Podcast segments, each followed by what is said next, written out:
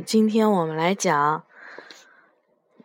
菲比·吉尔曼写的《爷爷一定有办法》啊。这本书是优雅小朋友小的时候很喜欢的一本书，是不是啊？现在也很喜欢啊，现在也很喜欢。好吧，当约瑟还是娃娃的时候，爷爷为他缝了一条奇妙的毯子。毯子又舒服又保暖，还可以把噩梦通通赶跑。不过，约瑟渐渐长大了，奇妙的毯子也变得老旧了。有一天，妈妈对他说：“约瑟，看看你的毯子，又破，好难看，真该把它丢了。”约瑟说：“爷爷一定有办法。”爷爷拿起了毯子，翻过来又翻过去。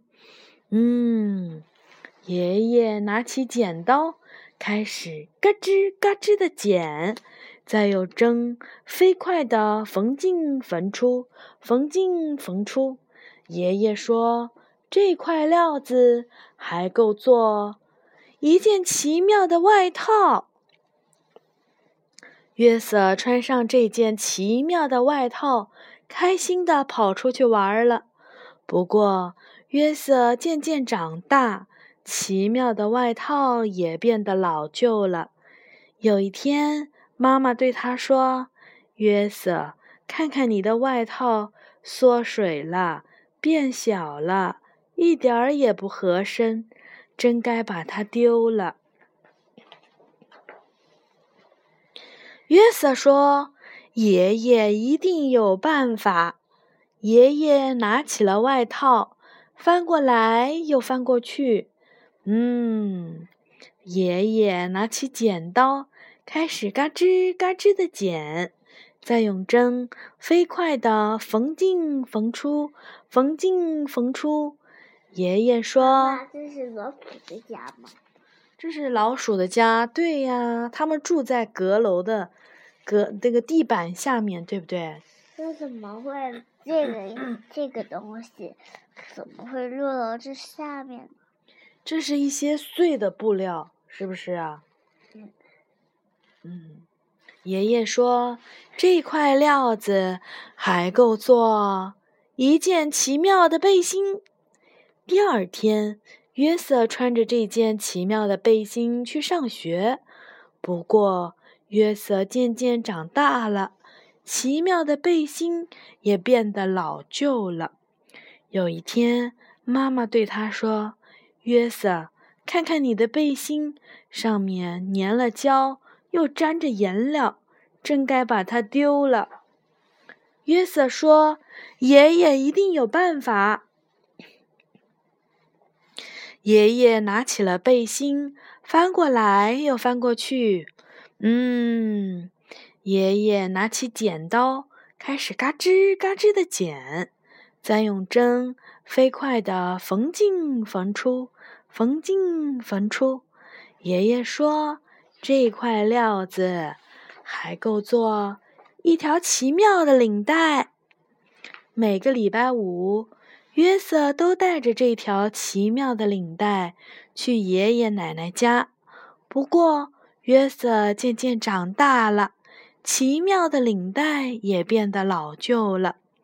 有一天，妈妈对他说：“约瑟，看看你的领带，沾到了汤，脏了一大块，弄得它都变形了，真该把它丢了。”约瑟说。爷爷一定有办法。爷爷拿起了领带，翻过来又翻过去。嗯，爷爷拿起剪刀，开始嘎吱嘎吱的剪，再用针飞快地缝进缝出，缝进缝出。接着，用这些布料都做成了被毯。然后还有沙发，有桌椅，然后还有被子，还有衣服。对呀。还有裙 子。对呀，因为小老鼠用的料子比较少，对不对？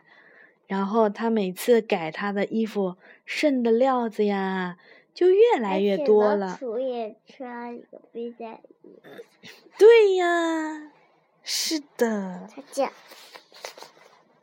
爷爷说：“这块料子还够做一块奇妙的手帕。”约瑟收集的小石头，就用这块奇妙的手帕包的好好的。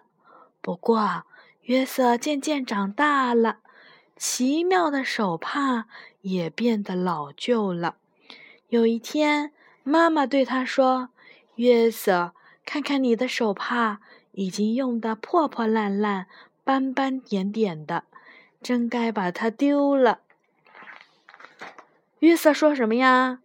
爷爷一定有办法。嗯，爷爷拿起了手帕，翻过来又翻过去。嗯，爷爷拿起了什么？剪刀，开始嘎吱嘎吱的剪。再用针飞快的，再用针飞快的缝进缝出，缝进缝出，是不是啊？